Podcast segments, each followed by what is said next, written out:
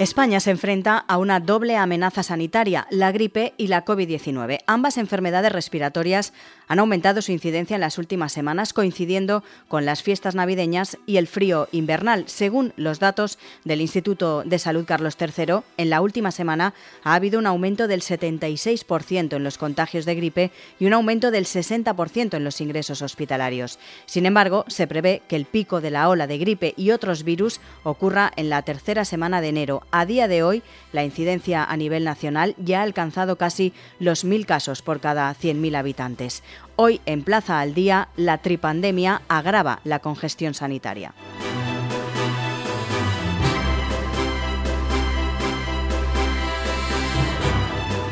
Saludamos a José María Molero, es el portavoz del Grupo de Trabajo en Enfermedades Infecciosas de la Sociedad Española de Medicina Familiar y Comunitaria, la SEMFIC. Señor Molero, muy buenas. Hola, buenas. En primer lugar, mm, eh, ¿cómo se encuentran los eh, centros de atención primaria en nuestro país? ¿En qué comunidades están más afectadas por, esa, por ese brote de gripe y de, y de COVID-19? Mm, bueno, en este momento, pues lógicamente estamos en situación de eh, una saturación en cuanto a la actividad de los centros sanitarios prácticamente todas las comunidades autónomas. Es cierto que hay comunidades que tienen una mayor tasa de incidencia de las infecciones respiratorias, que son las que se están vigilando ahora, y ahí se incluye gripe, COVID, virus respiratorio sincitial y algún otro proceso que también se, se diagnostica como infección respiratoria eh, sospechosa de cuadro gripal. Eh, comunidades como Castilla-La Mancha, Valencia, eh, Cantabria están superando por encima de 2.500 en la tasa de incidencia de, de enfermedades respiratorias. Otras comunidades también, pues eh, como Canarias, eh, como Castilla León, Aragón, Navarra, incluso Melilla, están también por encima de los mil casos por mil habitantes, es decir, que estamos en prácticamente en más de la mitad de las comunidades autónomas por encima de esos mil, que es un umbral eh, muy, muy, muy elevado.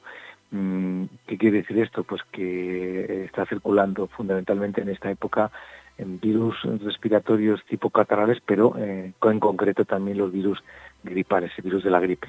Y es lo que está provocando esta, este crecimiento de una semana para otra, prácticamente se duplican los casos y tiene mucho que ver con ese eh, crecimiento ya por otra parte conocido y habitual en la epidemia de la gripe. Y es que durante las primeras cuatro semanas más o menos del, de la epidemia eh, cuatro o seis semanas, pues prácticamente se van duplicando los casos de una semana a otra hasta que se alcanza ese, ese límite y luego ya progresivamente los dos siguientes meses ya va disminuyendo a una forma más lenta que el ascenso de este tan brusco que ha tenido inicialmente.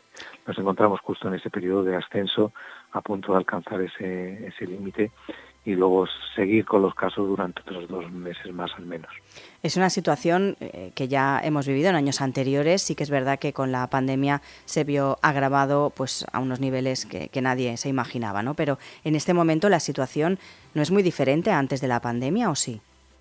No, estamos, yo ahora mirando un poco los casos, incluso la época en, en la que hemos empezado a aumentar, estamos en una epidemia muy parecida a la que ocurrió de gripe, me refiero a lo que ocurrió en el año 2017-2018, es decir, antes de la pandemia.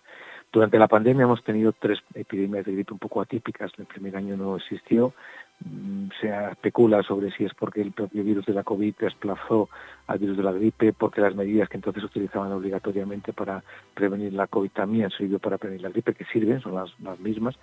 Eh, y, luego los otros dos años hemos tenido como mm, unos, una incidencia así más parecida a la gripe tradicional, pero pero bueno, con sus matices en cuanto a menor número de casos y también, por ejemplo, el año pasado tuvimos como dos pequeños picos, uno a final de año y otro ya para febrero o marzo.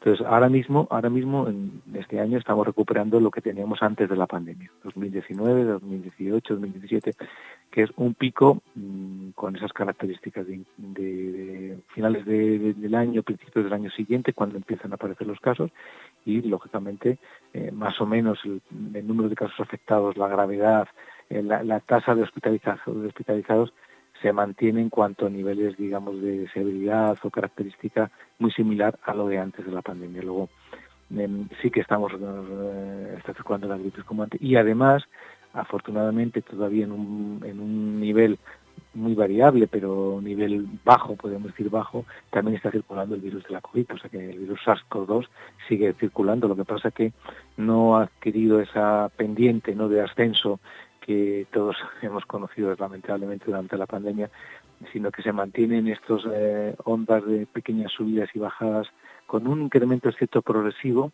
eh, desde, desde mediados de diciembre, pero no estamos hablando de que además de la epidemia de gripe existe un pico de, virus de la pandemia, ¿no? en este caso no, no, no existen, estamos viendo solamente que lo que realmente está subiendo es la gripe y la COVID se mantiene en esa línea ascendente pero progresiva y lenta.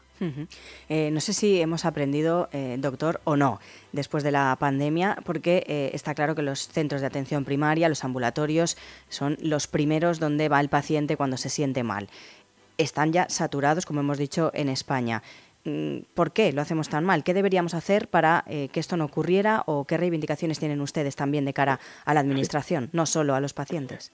Fundamentalmente hay que planificarlo. Eh, una cosa, una, parece que planificar solamente es planificar la epidemia, la vacunación, ¿no? que por cierto tenemos una tasa de vacunación inferior a otros años. La vacunación no solamente eh, disminuye la, incidencia de la gripe, también la organización. Y sabiendo cuándo se va a producir, yo creo que hay que establecer remedios o soluciones que disminuyan eh, el uso de los servicios sanitarios cuando no se necesita y sobre todo fortalecer que se puedan utilizar cuando se necesita. Entonces, aparte de hay que hacer unas campañas plenas de información, asesoramiento sobre, sobre la propia enfermedad. Estamos hablando de una enfermedad que en el 90% de los casos, incluso un poquito más, va a pasar, va a pasar, se, se va a curar de una forma eh, espontánea o con el paso de los días, sin requerir ningún tipo de tratamiento específico, ni antibióticos, hay que recordar que, estas infecciones respiratorias como la gripe no requieren antibióticos, ni otro tipo de tratamiento especial, solamente pues lo que hacemos siempre, dar analgésicos, algo para la congestión nasal y si molesta mucho la tos, algo para la tos y reposo. Entonces esa información de que es una enfermedad donde el autocuidado, la, toma personal de responsabilidades tenemos que extremarlas, tenemos que, que, ser proactivos como pacientes en, manejarnos y dejar claro cuándo, cuándo debería de utilizarse los servicios sanitarios, que eso también está establecido, si hay una serie de circunstancias, pues cuando el proceso dura más allá de los 5 o 6 días, me refiero a la fiebre, cuando aparece en cualquier momento dificultad para respirar, dolor en el pecho, sensación de, de letargo, de, de, de letargo, de, mareo, de una sensación de desconexión continua, en problemas de dificultad para respirar, que se traducen en bueno, pues coloración de las uñas, de la boca, de, hay una serie de factores de alarma o de riesgo que en ese momento acuda usted. Acude usted, pero ¿dónde? Su centro sanitario más próximo, que es su centro de salud, o contacte con su médico de familia o la enfermera o su pediatra. Ahí le van a indicar cómo actuar. No acude usted a la urgencia. ese tipo de planificar de eh, qué es lo que hay que hacer y cuándo debería de consultar un servicio sanitario se debe de trabajar previamente, se debe de insistir con campañas informativas, con documentos, eh, eh, infografías, con eh, no pasa nada por hacer una campaña a nivel de todos los medios de comunicación, incluso del propio ministerio, para que todo el mundo sepa cómo y cuándo actuar. No, no siempre hay que ir un centro sanitario, porque afortunadamente la mayoría de las veces estos episodios se bajan digamos, de, se curan espontáneamente y no tienen por qué recurrir a una intervención sanitaria. Nosotros nos limitamos muchas veces a decir, bueno, pues siga en reposo, utilice este, este medicamento para calmar la fiebre y el dolor y, y solamente acuda otra una vez si le ocurre esto. O sea, eso que hacemos nosotros en la consulta, si se hace a nivel de información y campaña generalizada, va a disminuir mucho en los casos, seguro. Luego hay que planificar los recursos, es decir, estoy hablando en que parte de lo que hacemos es información sanitaria.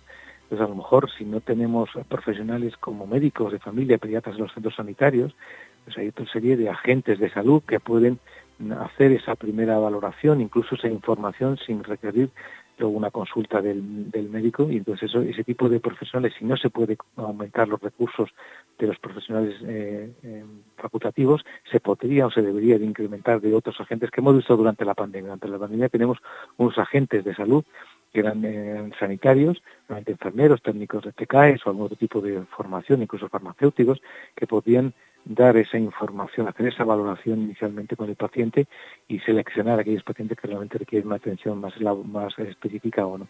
También se podrían contratar ese tipo de profesionales. Eh, también se debería de, disminuir toda aquella carga que no sea asistencial y médica. Y yo, nosotros ahora estamos abogando y es muy polémico el, la medida que el Ministerio ha propuesto como que la persona pueda autojustificar, certificar en su empresa que no puede ir al, hmm. al puesto de trabajo. En la gripe, aproximadamente una cuarta parte de, las, de los procesos que atendemos los médicos de familia vienen exclusivamente por una baja laboral. Ellos saben lo que hay que hacer, saben que hay que guardar reposo, tienen en casa medicación como analgésicos, descongestionantes, eh, no necesitan nuestra intervención porque saben que no están graves, pero les exige la empresa que ese documento de baja. La certificación no es una ocurrencia, como se ha dicho por parte de, ayer en la reunión que hubo del, Consejo Interterritorial. No, no, es algo que venimos reivindicando para estas enfermedades y otros procesos de menor intensidad, de menor gravedad, desde hace mucho tiempo los médicos de familia. Porque al fin y al cabo lo que vamos a hacer es eh, certificar algo que no podemos tampoco comprobar más que la propia eh, información que nos transmite el paciente. Luego, si el paciente nos transmite un informe que no puede trabajar, igualmente lo puede comunicar a su empresa, porque hay que recordar que esos primeros tres días de ausencia del puesto de trabajo el, van a, cargo del paciente. No los paga la empresa, no los paga la seguridad social, salvo convenios que se pueden establecer. Por lo tanto, el paciente puede elegir que esos tres días se encuentra mal quedarse en casa, porque además esa costa de su retribución eh, no, pues ahora a pesar de que no las va a cobrar, tiene que ir al centro sanitario para que nosotros le invitamos una baja. Luego esa burocracia que no es asistencial y más en este periodo donde sabemos que estamos saturados por actividad clínica, también debería dedicarse ahora y por supuesto, como hemos dicho antes, para otras patologías. Y también había que, mm, de alguna forma, mm, y eso ya es una llamada como profesional sanitario, yo trabajo en Madrid, pero es cierto que las comunidades autónomas tienen su eh, capacidad de decidir cuándo y cómo actuar, porque la epidemia no es exactamente igual, lo hemos dicho antes, que la tasa de incidencia en todos en, el mismo momento en todas las comunidades autónomas, aunque al final acaba siendo igual, pero no en diferentes periodos. Pero sí que es cierto que eh, hay que coordinar este tipo de medidas que al fin y al cabo no son medidas que diferentes. Entonces no puede ser que si tú estás en, eh, Madrid eh, ahora no utilices mascarilla, pero si previamente vas a Valencia, ahora sí que la tienes que utilizar de forma obligatoria, pero en centro cuando precisamente los ciudadanos se mueven y circulan de un, de un ámbito geográfico a otro. Es decir, creo que las medidas de prevención aparte de la vacuna, que son el uso de mascarillas, la disponibilidad de tener eh, soluciones hidroalcohólicas en los centros sanitarios y sociosanitarios, el, eh, ese tipo de medidas que se han demostrado que también contribuyen a disminuir la transmisión de la infección, lógicamente se tienen que establecer eh, en un periodo determinado y si no queremos obligar a todas las comunidades al mismo tiempo, fijar unos criterios, unos índices de prevalencia de la infección y a partir de ahí pum, pues los ponemos en marcha en cualquier comunidad autónoma. Sería lo más lógico, lo más coherente. Pero eso con acuerdo. Pues José María Molero, portavoz del Grupo de Trabajo de Enfermedades Infecciosas de la Sociedad Española en Medicina Familiar y Comunitaria. Gracias por atendernos. Muchas gracias.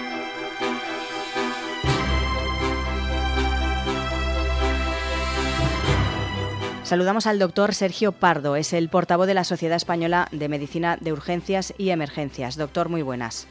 Hola, ¿qué tal? Muy buenas. Hemos hablado hace unos instantes de cómo se encuentran los centros de salud en España y cómo se encuentran también en este momento las urgencias hospitalarias.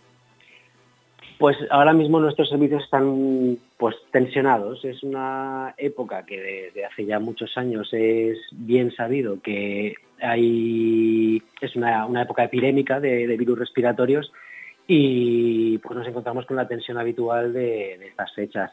Eh, con un aumento muy importante en cuanto al, volumen asistencial, a la, cantidad de gente que estamos asistiendo en nuestros servicios y batiendo récords de asistencia prácticamente en, todos los, servicios de urgencias, tanto aquí en la Comunidad Valenciana como, a nivel nacional. Estamos, estamos superando las cifras de, asistencias diarias, eh, pues superando las cifras históricas que hemos tenido hasta ahora. Por ejemplo, datos del Instituto Carlos III, mm, la última semana ha habido un aumento del 76% en los contagios de gripe y un aumento del 60% de los ingresos hospitalarios, pero se prevé que el pico de la ola de gripe y de otros virus respiratorios ocurra un poco más adelante, dentro de unas semanas. ¿Están preparados los hospitales para este pico? Pues todos los años se plantean medidas cuando, cuando llegamos a, la estación en la que nos encontramos eh, estos días. ¿Estamos preparados? Miren, nuestros servicios, eh, una de las características que tienen es la, capacidad de, plasticidad y de adaptación de una forma muy rápida a, incrementos importantes en, la cantidad de pacientes que atendemos. tanto de forma puntual diaria como de una forma un poco más prolongada, pues como hemos tenido estos años atrás con, la pandemia, pues la, capacidad de, adaptación que, tenemos es, es, muy alta. El problema es que nosotros no podemos controlar la cantidad de pacientes que acuden a nuestros servicios de urgencias hospitalarios eh, solicitando asistencia, eh, pero sí que hay otra serie de, factores que sí que, que podemos actuar sobre ellos, no solamente nosotros, sino a nivel de, a nivel de la gestión y de las decisiones que se toman pues los, gestores y los gestores sanitarios. uno de los grandes problemas que tenemos, evidentemente, es la, cantidad de, personal. Seguimos siendo servicios que somos deficitarios en cuanto al, número de, personal que, que trabaja en nuestros servicios. Y una de las situaciones que afecta de una forma importantísima a la capacidad de absorción de ese volumen de pacientes que estamos recibiendo es el adecuado drenaje. Quiero decir que nuestros, nuestros servicios, cuando empezamos a trabajar por la mañana, si no hay camas eh, hospitalarias para absorber los pacientes que hemos ingresado durante las 24 horas anteriores, nos encontramos con que tenemos un déficit de camas. No es que no haya camas, sino que nos encontramos con menos 10, menos 11 camas pacientes que están ingresados a, la espera de, que se les asigne una cama hospitalaria. Eh, con lo cual, eso supone que nos quedamos en las siguientes horas sin sitio para poder atender y seguir absorbiendo pacientes que, entran, que entran desde la calle para, ser atendidos. El problema es que las decisiones que se toman a nivel de gestión suelen, suelen llegar tarde. Todos los años llegan tarde y, y pues probablemente la, repercusión sobre la mejoría o la fluidez en la que vamos a atender a los pacientes eh, pues, pues, va, a ser, va a ser mínima eh, y, tenderá a la normalidad en las próximas semanas, pero porque el volumen de pacientes irá disminuyendo. Sí que falta todavía, se espera que tengamos unas dos semanas todavía con un, con un aumento eh, progresivo de los de las infecciones respiratorias y por tanto de la, de la cantidad de pacientes que vamos a atender, pero, pero luego tenderá a la normalidad y las medidas que se tomen no repercuten sobre esa sobre favorecer esa fluidez de una forma tan, tan rápida como para que repercuta y mejore esa calidad asistencial o esa capacidad de absorción que tenemos de, pacientes. Se toman medidas, sí, eh, pero es necesaria una planificación, una previsión eh, en los meses anteriores. No podemos seguir llegando tan tarde a la toma de decisiones para, intentar revertir esta situación. La situación se revierte eh, no en diciembre o en enero, sino en septiembre o en octubre, con, medidas y con, previsión y con una planificación adecuada, porque esto, esto no, es, no es nada nuevo. Llevamos muchos años con, esta situación y, el histórico de, asistencias en esta, en esta época epidémica eh, de virus respiratorios eh, es, es, claro, quiero decir, las cifras se pueden, se pueden revisar y, siempre ha supuesto un volumen eh, importantísimo de, pacientes que requieren asistencia hospitalaria e ingreso hospitalario, evidentemente. Hemos escuchado estas últimas semanas que España, como decimos, aguarda ese pico de contagios de, la gripe y de la COVID, pero también hemos leído que de la peor epidemia desde la COVID eh, de gripe. ¿Es así? ¿Es, ¿Es la situación real así? Sí, sí, realmente lo que estamos viendo es eh, que la gripe estacional y sobre todo la gripe A ha, desplazado a, las infecciones por COVID. Estábamos viendo estos dos, tres años anteriores cómo pues el COVID eh, apareció y tomó su primera línea y prácticamente lo único que veíamos eran infecciones por, el virus por, COVID, eh, pero actualmente el, mayor, la mayor cantidad de pacientes al disponer de test rápidos para la detección del agente viral que está causando el cuadro respiratorio, eh, de una forma rápida podemos, podemos objetivar que, la gripe, y sobre todo la gripe A, es eh, actualmente el, virus predominante.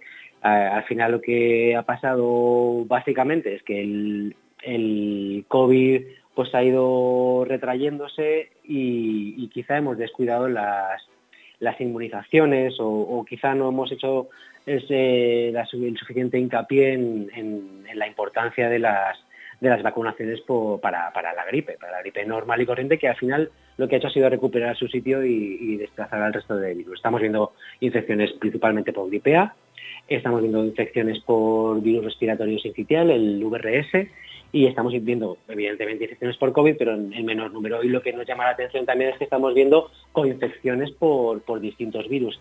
pacientes que dan positivo para gripe A y para COVID, para gripe A y VRS, VRS COVID, quiere decir que, estamos viendo coinfecciones a la, a la, vez en los mismos pacientes mm. por, por distintos virus respiratorios. Eh, por último, ¿qué recomendaciones daría a, los pacientes que, tienen que acudir sí o sí a urgencias eh, para un poco intentar paliar esa saturación que tienen ahora todos los hospitales a nivel nacional? Pues que tengan confianza en nuestros servicios. Disponemos de sistemas de triaje que son muy eficientes.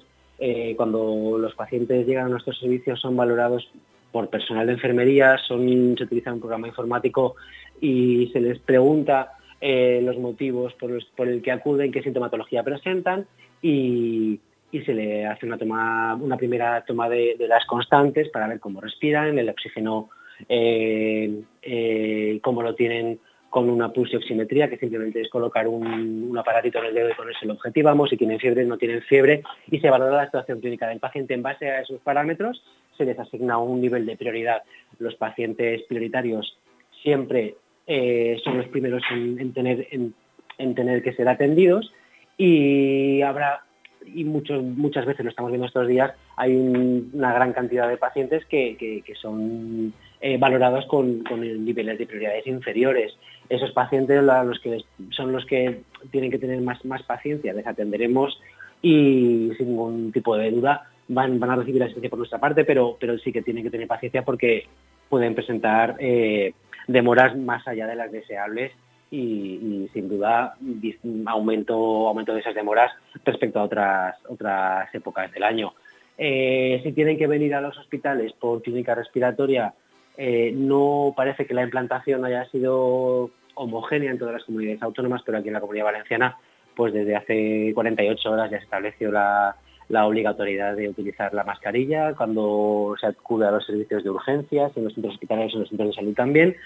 Así que, y más, y más importante sobre todo, si presentan esa clínica respiratoria. No ya solamente cuando vienen aquí a los hospitales a ser atendidos, sino si van a estar reunidos con, amigos, con familiares, van a tener reuniones si presentan síntomas respiratorio, febrícula, tos, mucosidad, pues que, utilicen mascarillas sin ningún tipo de duda, que intenten sobre todo eh, evitar los contactos en la medida de lo posible con, los, con la gente más vulnerable, gente que tiene problemas respiratorios crónicos, gente eh, que, pues que requiere cuidados en centros sociosanitarios, pues evidentemente evitar cualquier tipo de contacto sin las medidas de protección para, proteger a este grupo de población. Pues Sergio Pardo, portavoz de la Sociedad Española de Medicina de Urgencias y Emergencias. Gracias. Muchas gracias.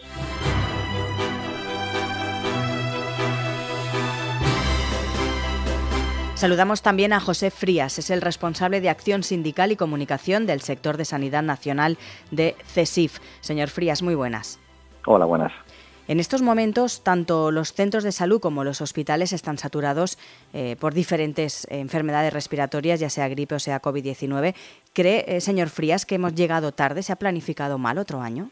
Eh, bueno, en primer lugar, eh, comentar que el, humano aprende poco de, de los no aciertos o de los errores. Es decir, hemos tenido hace tres años una pandemia muy complicada, muy dura para todos los profesionales sanitarios que trabajan en la sanidad en definitiva, y no hemos aprendido nada. Eh, el Ministerio y los responsables de la sanidad de las diferentes comunidades tenían que haber previsto que esto ocurre. De hecho, hace varios años las infecciones por gripe no hubo nada porque había mascarillas.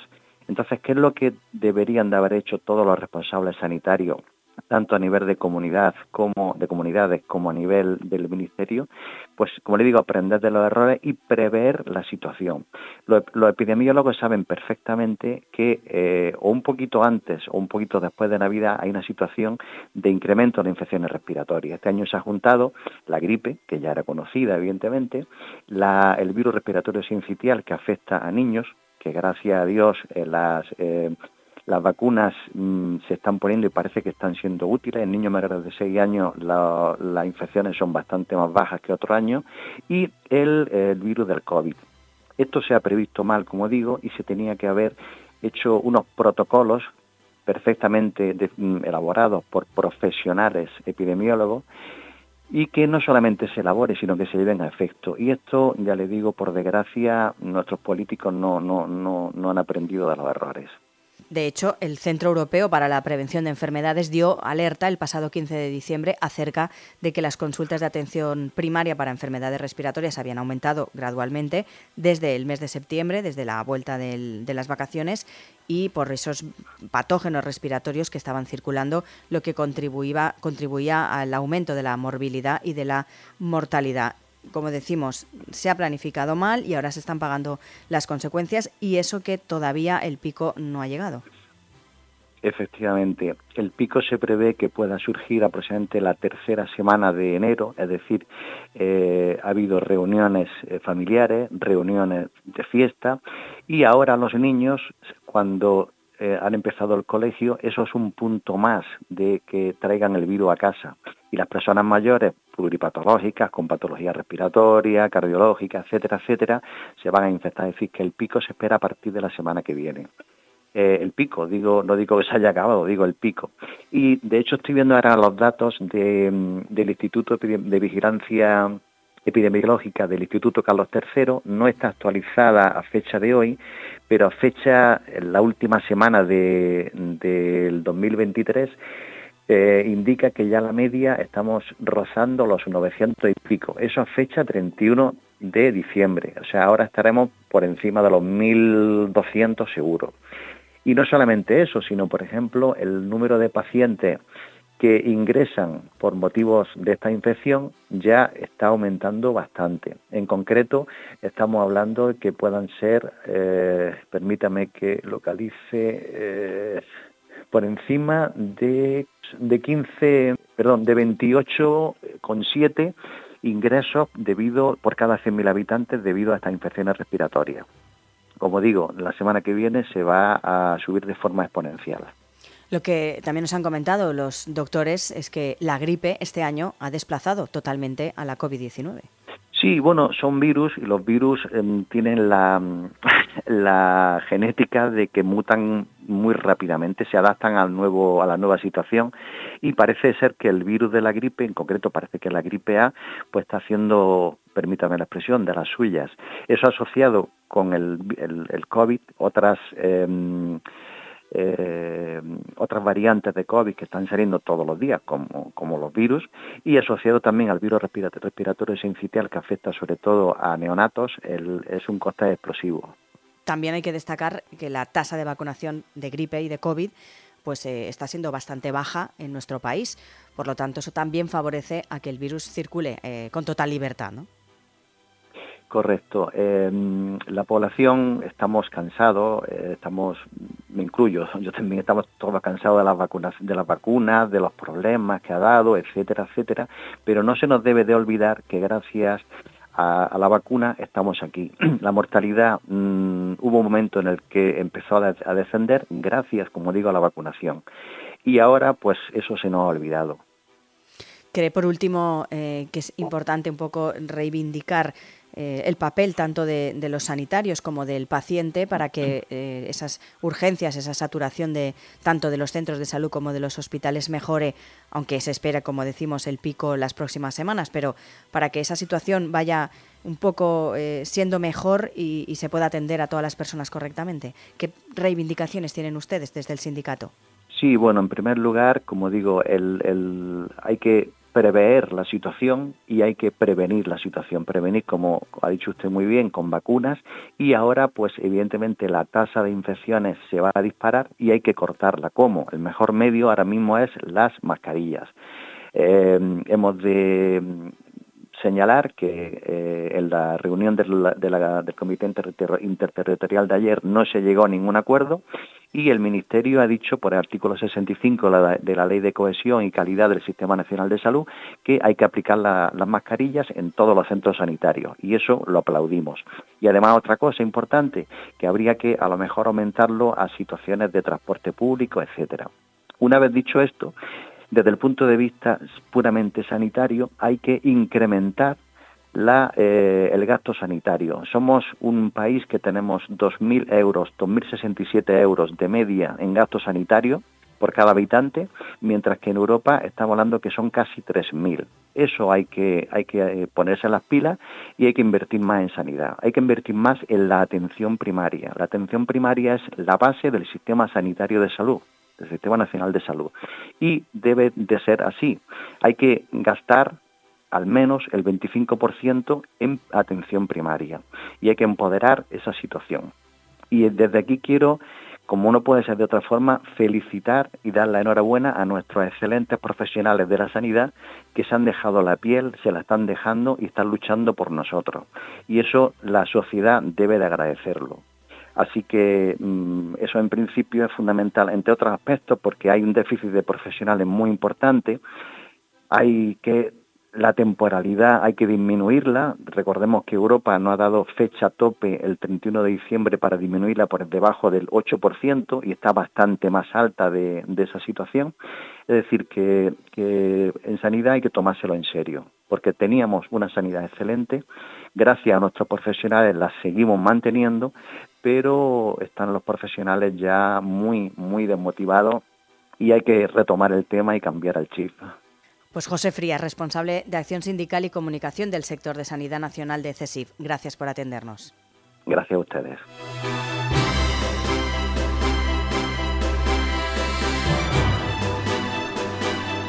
Plaza al Día es el daily de todas las cabeceras del Grupo Plaza. Lo pueden escuchar en las principales plataformas de podcast a las que pueden suscribirse y enviarnos sus comentarios. También pueden entrar en plazaldía.es donde pueden encontrar todos nuestros contenidos y también realizar cualquier suscripción.